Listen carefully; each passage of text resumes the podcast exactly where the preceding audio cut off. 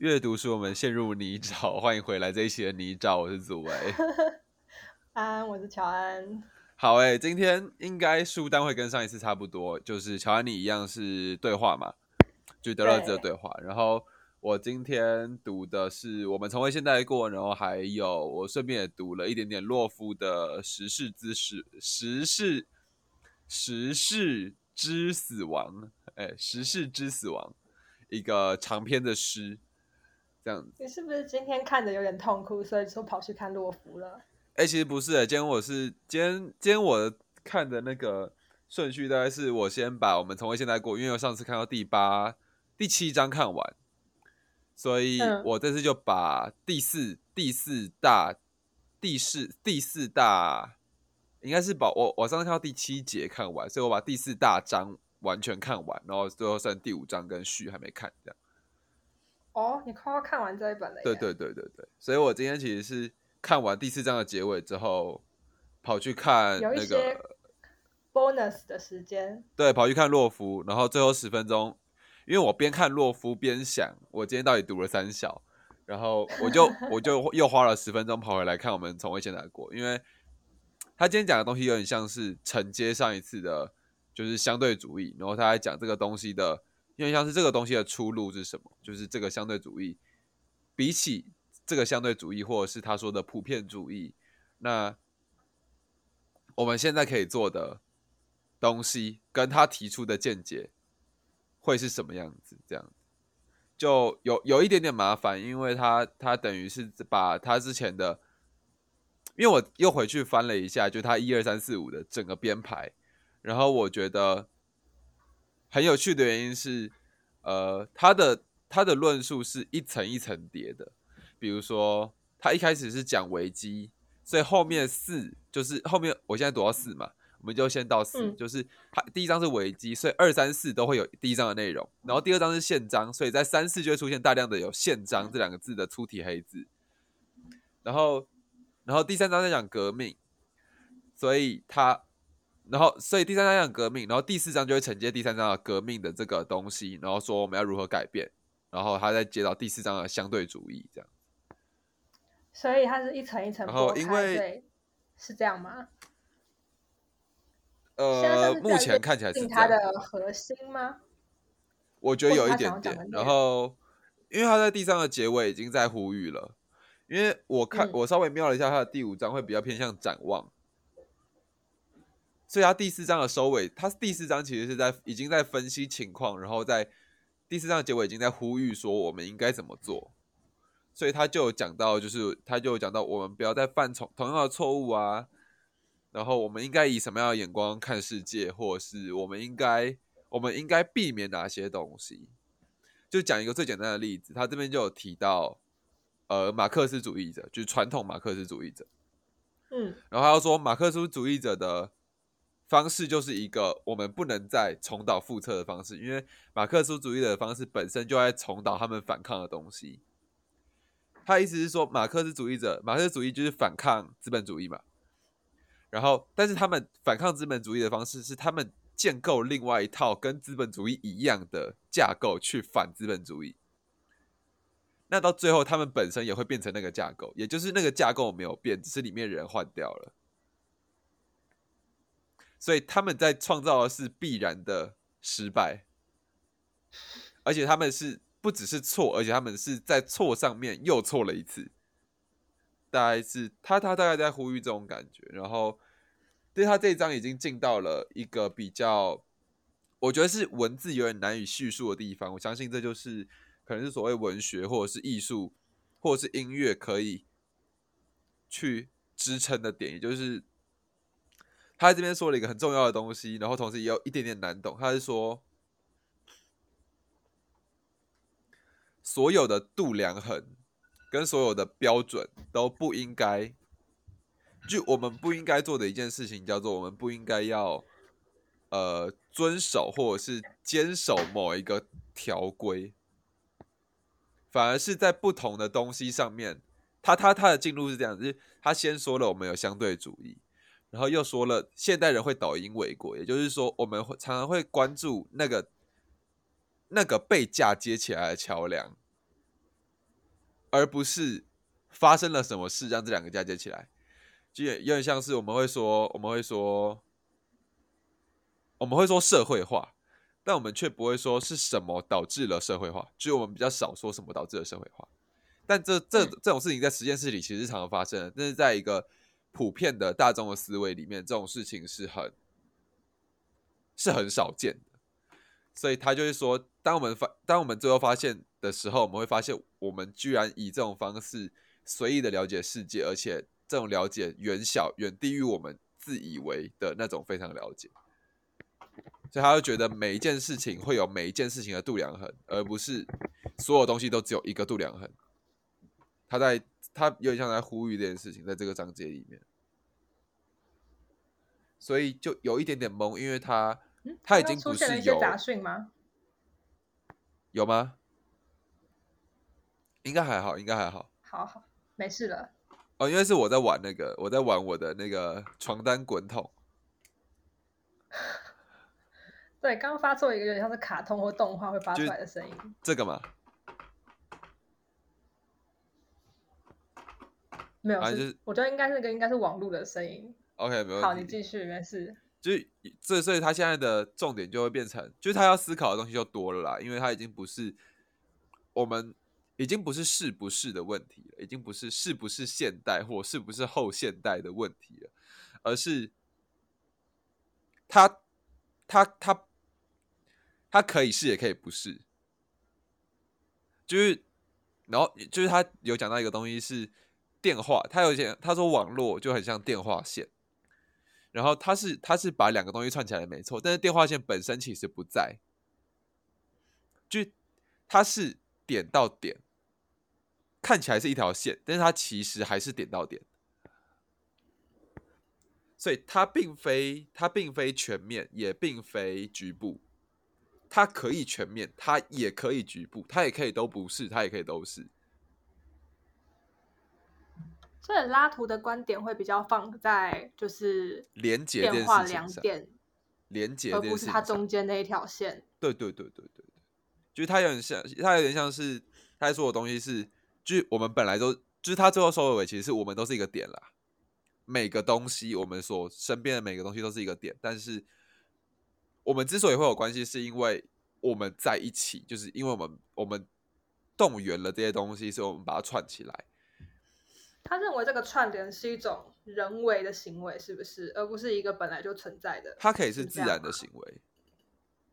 嗯，就记得上次我们讲到的黑洞吗？对，黑就是真不是不是黑洞了，真空的问题。所以它它不会黑洞是我的 真真空真空，就是它不会说它不会说真空是人为的，或者是真空是自然的。他会说那个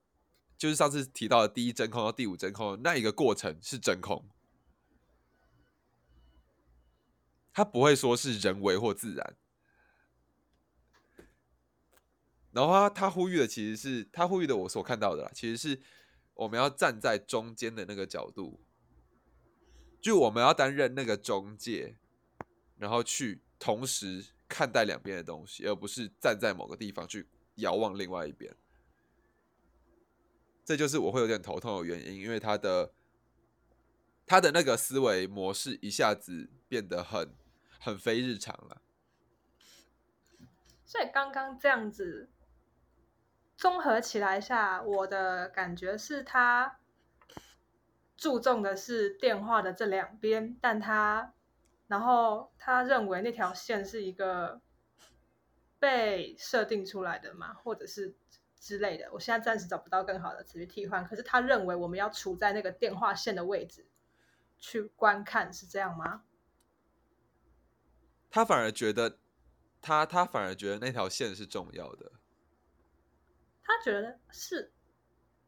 哦，是这样吗？就是呃，那条线可有可无。如果这两个电话，如果两个电话的其中一端他并没有接上电话线，那这条线就不在啊。他说的线的不在，有有一部分是因为这个样子，就是他被接通瞬间，那条线就在了。然后那条线是不断变动的。就是那条线跟他所带的平平量标准是不断变动的，所以，所以我我其实我没有办法抓到，呃，拉图他提倡的是要站在什么位置，而是他有他他反而给很明确的给出了我们不该站在什么位置，就像你觉得他为为什么要讲这件事情啊？呃，我我觉得啦，因为他他看到了某些混生的东西一直出现，就是这个世界其实我们来他他的说法叫混种物嘛，就是这个世界已经出现了越越越来越多混种物，但是我们还是依照着一个旧的思维，觉得自己是什么，自己又是什么。就像我今天读到有一章，他说。他他的他的主题大概就在讲，我们每个人都觉得自己很特别，但但其实他他并不觉得觉得自己很特别这件事是好的，因为这会讲到就是他者这件事情上面，也就是说，如果你觉得自己很特别，那他者就会变成绝对的敌人，但这个动作其实是反他者性质的。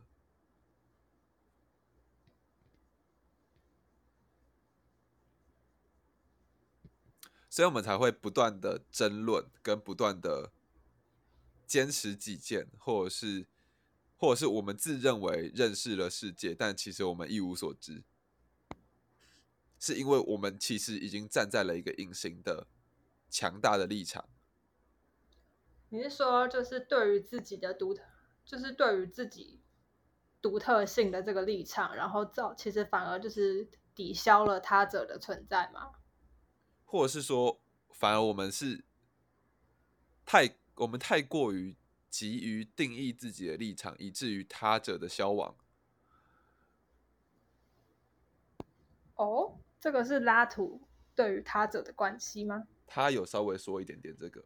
当然，我我自己在讲啊，一定会好，一定会。我刚刚也是很讶异，为什么会喊出就是韩炳哲的口号，但是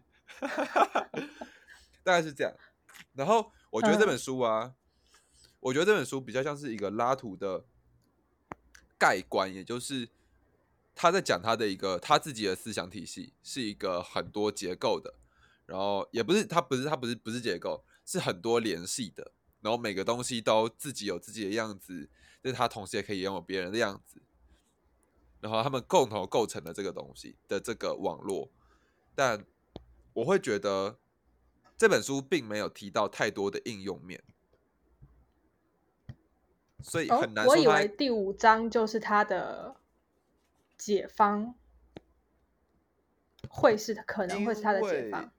第五章要重新配置，但是因为我还没看完，而且我我我我反而觉得他在这本书里面不太要提，不太该提到解放了，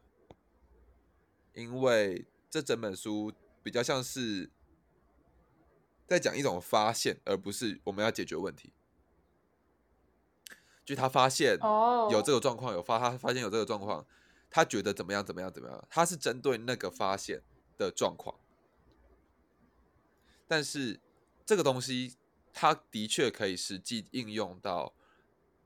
就是议题上，或者是可以实际应用到，呃，任何。就他的确是可以拿来被解释很多东西，但是他这本书里面没有这样。但为什么会知道他有呢？因为之前有看过双年展，然后就嗯，的确有这个可能性，就是拉图的学说的确有这么样一个可能性，是他可以被他可以被这样可以被这样使用的。嗯，所以我会觉得，在我们成为现在过之后，我会想要再去读拉图的其他书。那他他可能我就可以看到他，可能就可以看到他在解决某些特定问题，对，因为他在这本书里面解决比较多的问题，其实是科学跟人类学，就是的研究的问题，因为这两个东西是有点像是我们人类在看待自身的方式，但他觉得这两个东西出了问题，大概是这样。你呢？今天读了什么？我今天我今天过得蛮惬意的。吼吼。对我今天，因为昨天第二章实在是让我觉得太挫折了，所以我今天就想说，那既然我把序看了一句话，那我就继续把序可以看完好了。所以我今天在看这本书的序。哦，我期待，我期待。对，所以其实因为前几天之所以会聊到这个序，是你有提到经验主义吗？对对对对对。那其实我刚刚听你在描述拉图，就是说他。比较相信说是一种观察，然后我就觉得天哪，好经验主义哦。虽然这样子形容有点盖瓜啦，然后总言之就是这本书，我现在读的这本书的序就是说，第一句话就是德勒兹说，他认为他是一个经验主义者，然后他同时把经验主义者跟多元主义者画上等号。对，然后他这边的经验主义者是根据怀海德的。可是他文里面写的还蛮抽象的。他文里面的他文里面解释，根据海德格的经验主义的话，那他的意思会是说，他抽有两个主要的特色。第一个是抽象不解释，但它自身要被解释。然后第二个是它的目的不是为了发现永恒或者是普遍，而是要去找到。某种产生新事物的条件，然后也就是创造性。嗯哼，很还蛮复杂的哈，抽象不解释，但它自身要被解释。你可以讲多一点点。他这没有，我觉得这就是这本书神奇的地方，就是没有更多了，就是经验主义大概就到此为止。然后我自己查了一下，就是根据其他地方。大数据的经验主义是什么？然后，但我觉得，我觉得我讲出来之后，你应该就会理解了。好。然后他是说有几个几个条件啊？他的第一就是他们相信知识是有经验，不管是观察到的或者是直接感受的，然后的东西去结合，或者是这些观察到或者是经验到的东西的复合抽象的作用。嗯嗯，然后他们，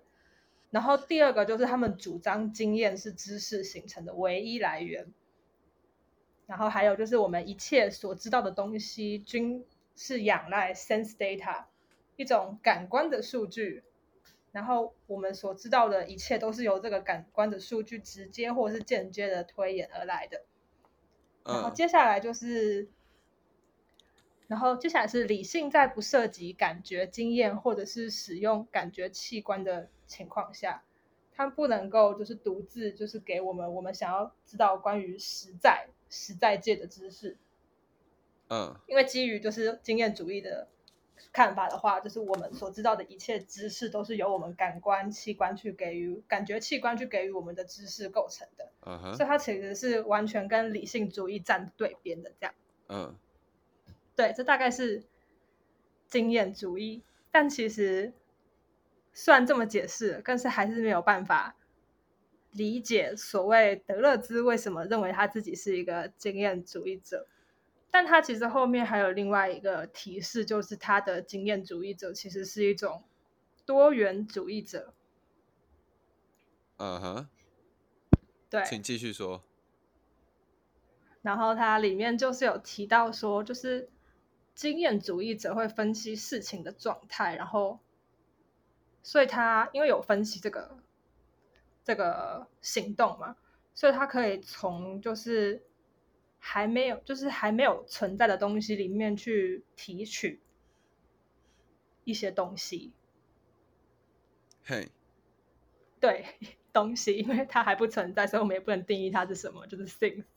OK。然后他对，然后。德勒兹认为这些事情的状态，它不是一个 one 的状态，O N E one 的状态，然后也不是整体的状态，而是一个多样性的。然后接下来就是很复杂的文字的部分喽。好，很复杂，来准备喽。好，准备。他对他就是刚刚有说嘛，他的他认为事情的状态不是联合的，也不是整体。我觉得他这个联合比较是偏向于一种，就是例如很多不同的组件组成，可是那个东西已经整个例如被顾不起来了。嘿，对。然后他这边的多样性是说，他觉得并不是说一个，并不是说每一个，呃，并不是说一个事物存有很多不同的状态，然后也不是说就是这个事物的不同的状态就代表它有一个多样性。如果这个事物有不同的状态组成的话，那只能代表它是一个对于统一的抵抗而已，还不能够说它是一个多样性。嗯，然后他认为，就是经验主义最本质的元素就是多样性。然后它是由，就是彼此有点像是他，就是前面讲说他对于那个人体人类是地理组成的这个概念，他说就是多样性是由一连串的线或者是维度划定的，而且他们彼此是不可被化约、不可被抵消掉的。然后他认为所有的事情都是这样组成的，到这边还行吗？还行，还行，还还撑得住，还撑得住。我觉得其实，我觉得其实德勒兹很会使用文字，哎，真的，它里面的很多句子都写的很非常的绕，也不能说绕口，可就是写的蛮好的，会有一种很很有趣的，就是对称感或者是前后呼应感。有一点点，对，对，大概是这个样子。然后他就认为，其实这种多样性是要，因为刚刚就是像刚刚说的，它是由一连串就是复合的线或者是维度组成的，然后加上这个多样性是一种对于就是统一还有中心整体还有主观性的一种。就是阻止或者使它停止的一个元素或条件。然后，其实它的多样性就是又回到了他讲 in between 或者是 between 这件事情上面。嗯，对。然后他有提到，就是之所以我刚刚会一直在那边问你说电话两个点，就是因为他这次也提到了两个点。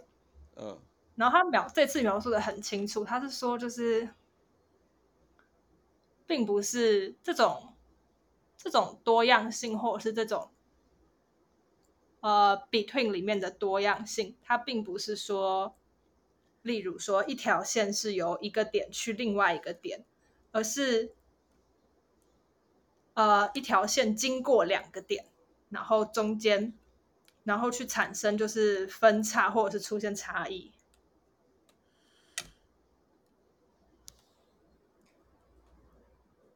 我希望你再说一次，头很痛，头头有痛，头有痛。就他认为，就是我们平常的思考方法跟这种多样性是有很大的差距的。嗯，然后平常的思考方法会比较偏向是，嗯，应该就是有点，应该可以就是直接说是经验主义跟理性主义的对抗吧。然后我要怎么解释会比较好？不然我们先讲一些简单的好了。哦，好啊。他有提到说他写这本书的目的，嘿，对他说这本书的目的就是这本书是出版在反厄狄普斯跟千高原中间。然后他说这本书就是在各种层面上都很都是一种 between，就是不管是刚刚所说的，就是在这两本他跟瓜塔里的著作的这个中间，然后或者是这个他现在在跟这本书是他跟他的学生巴赫内对话这样子，或者是跟其他人或者跟瓜塔里的对话，各种之间的一个概念。然后，嘿，让我翻一下。好。对，他是说。啊，真的是非常的复杂。阅读使我们陷入泥沼。就是对，但我相信某一天会懂的吧。可以，可以。对，他说说，就是主要的目的是在，就是就是强调多样性的存在跟作用。呃，就是因为我之前不是一直说，我觉得德勒兹的书好像在讲什么，好像在讲什么，但感觉应该是在讲一个很大的什么吗？对对对。然后他他这次他在序里面就直接说，就是多样性这件事情。哦。你听起来没有很就是很哇哦的感觉。没有，因为拉图也有讲到这件事情，因为他在他的他自己的文本里面大量的提到就是认识论还有理性主义这两个东西。然后，因为他一开始的切入就是那个真空邦布跟利维坦，然后他其实没有明确的表态说哪个好哪个不好，而是他是说。我们不能只是真空棒谱，我们也不能只是利维坦，而是我们要在这些东西中间找到一个共通的方法。然后我们我们不该我们不该理性，但我们我们也不该绝对的非理性。然后我们不该我们不该就是坚持某些，我们不应该坚持某些信条，或者是坚持什么是对的，或什么是永恒的。还有说，与其。与其说它是有超越性，不如说它是授予某些东西某个性质。然后，与其说它是永恒的，不如说它现在是开始的。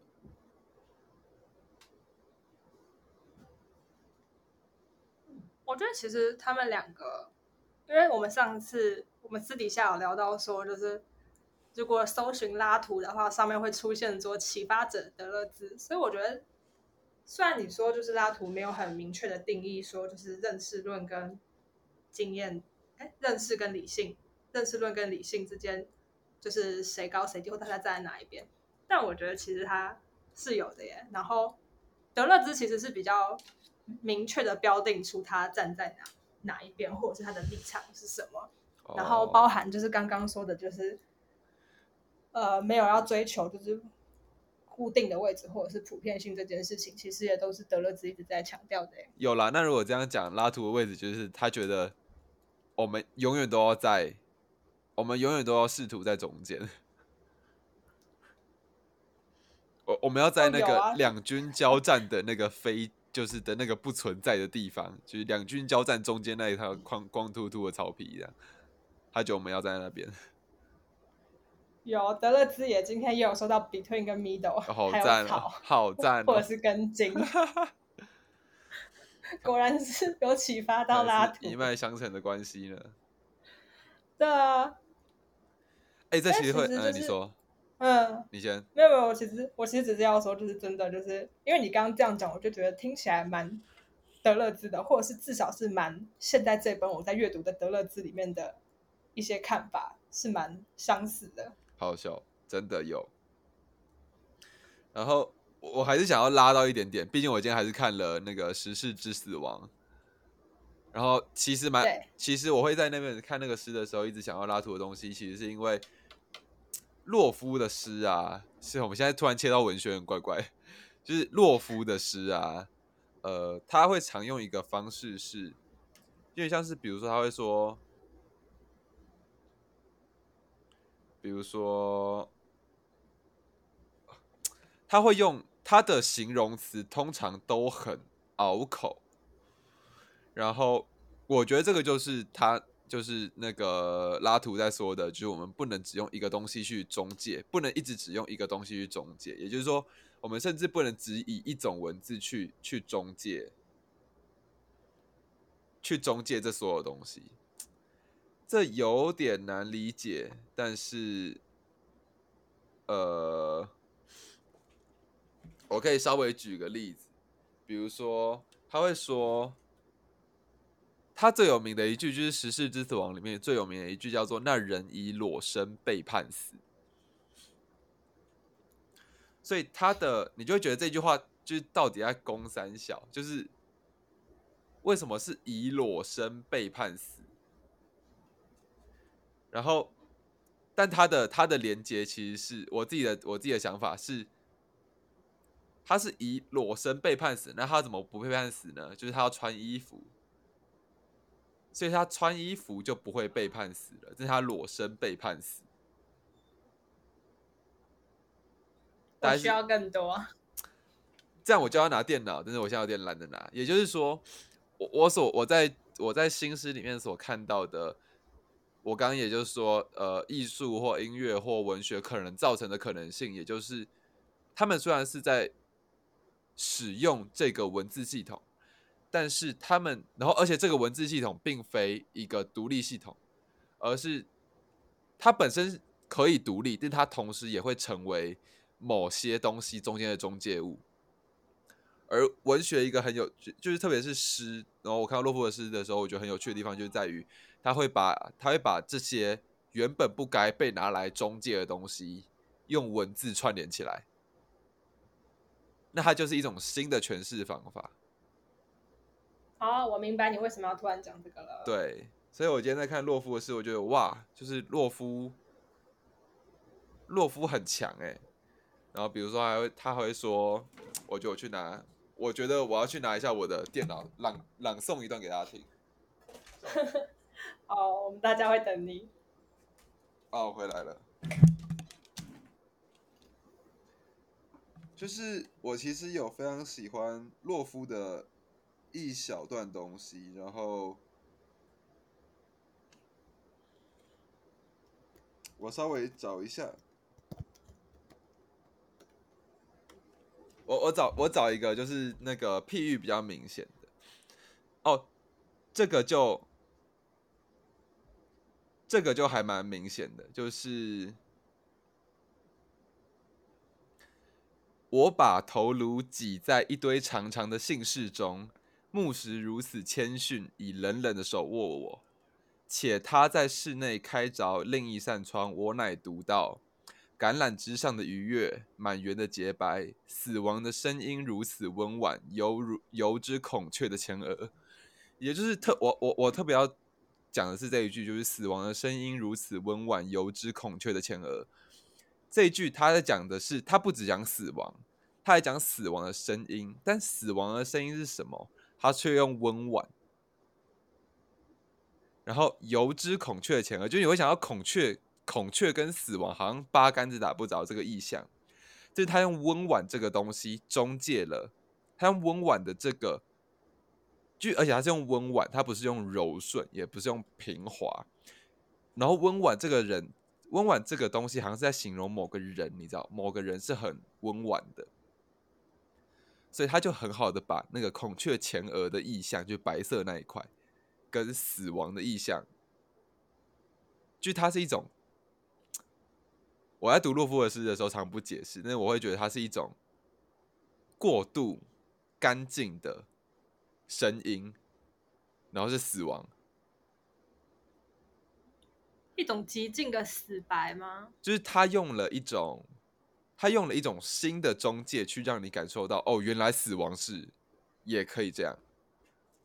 我觉得这就有一点点所谓中介的意思，就是他另辟了一条新的。不会有人觉得那有关系的东西，但它其实可以有关系，然后它其实可以产生一种，我们不要说全新，我们说产生一种文字内在的声音，我很难讲，这个很难解释。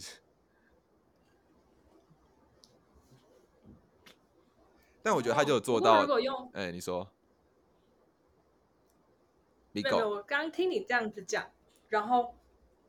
如果是要用文学来解释，就是文学在文学里面出现的一些描述或是譬喻来解释，就是我现在在读的这本书里面这个深层的概念，那我就会觉得还就变得比较好懂一点了。哦，怎么说？因为像是说，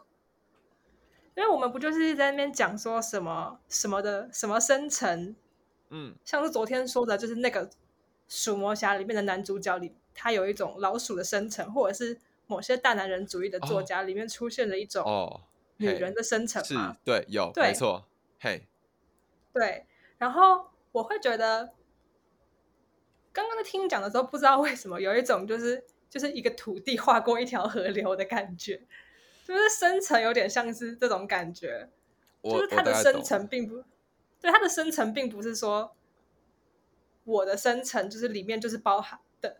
哎，我就是里面包含我的变化，他要的不是你的变化在这个里面，而是他要的是一个完全与你毫无关系的东西，就是在你的里面长出了一个变化，可是这个变化是经由你与他相遇之后，他才有办法在你的里面发展出这样子的一个生成，然后就有点像是你刚刚说的，他会拿一些其他的跟死亡无关的领域去比喻死亡，在诗新诗里面会有这样的表达方式出现，然后我就会觉得，如果以这种方式来理解什么叫做在你的里面有一个完全跟你无关的深层，我觉得这样就会比较好理解这件事情。大概有点理解你的意思。好赞，好赞！我想，我觉得我下次应该要嗯也把就是《时事之死亡》看完。后天，明天我要请假。对，哎、你说完，你说完。哦，因为他其实就是